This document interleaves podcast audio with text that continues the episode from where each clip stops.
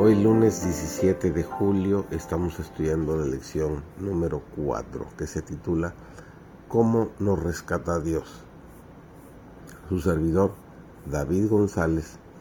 Nuestro estudio de hoy se titula En otro tiempo engañados por nuestros propios deseos. Incluso un mal rasgo de carácter, un deseo pecaminoso acariciado, con el tiempo neutralizan todo el poder del Evangelio el predominio de un deseo pecaminoso demuestra el engaño del alma. La complacencia de este deseo refuerza la aversión del alma hacia Dios.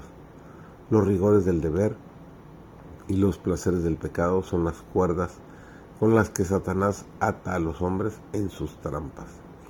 Los que estén dispuestos a morir antes que cometer un mal acto son los únicos que serán hallados fieles.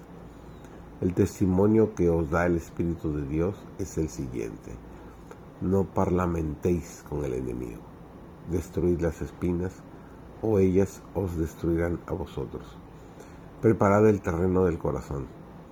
Permitid que la obra sea profunda y cabal. Dejad que la reja del arado de la verdad arranque la maleza y los abrojos. El pobre publicano sentía su necesidad y con su carga de pecado y vergüenza se presentó a Dios e imploró su misericordia. Su corazón estaba abierto para que el Espíritu de Dios hiciese en él su obra de gracia y le libertase del poder del pecado. La oración jactanciosa y presuntuosa del fariseo demostró que su corazón estaba cerrado a la influencia del Espíritu Santo. Por estar lejos de Dios, no tenía idea de su propia corrupción, que contrastaba con la perfección de la santidad divina. No sentía necesidad alguna y nada recibió. Si percibís vuestra condición pecaminosa, no aguardéis hasta haceros mejores a vosotros mismos. ¿Esperáis haceros mejores por vuestros propios esfuerzos? Mudará el negro su pellejo y el leopardo sus manchas. Así también podréis vosotros hacer bien, estando habituados a hacer mal. Nos dice Jeremías capítulo 13, versículo 23. Únicamente en Dios hay ayuda para nosotros. No debemos permanecer en espera de persuasiones más fuertes, de mejores oportunidades o de tener un carácter más santo nada podemos hacer por nosotros mismos. Debemos ir a Cristo tales como somos.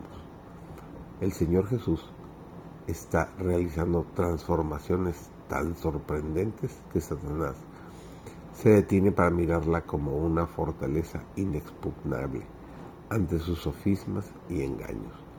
Son para él un misterio incomprensible.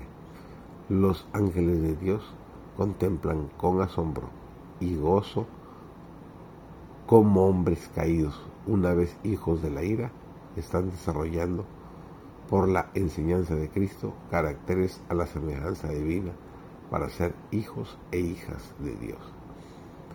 El don de su Espíritu Santo, rico, completo y abundante, ha de ser para su iglesia como un muro de fuego que la circunde, contra el cual no prevalezcan las potencias del infierno.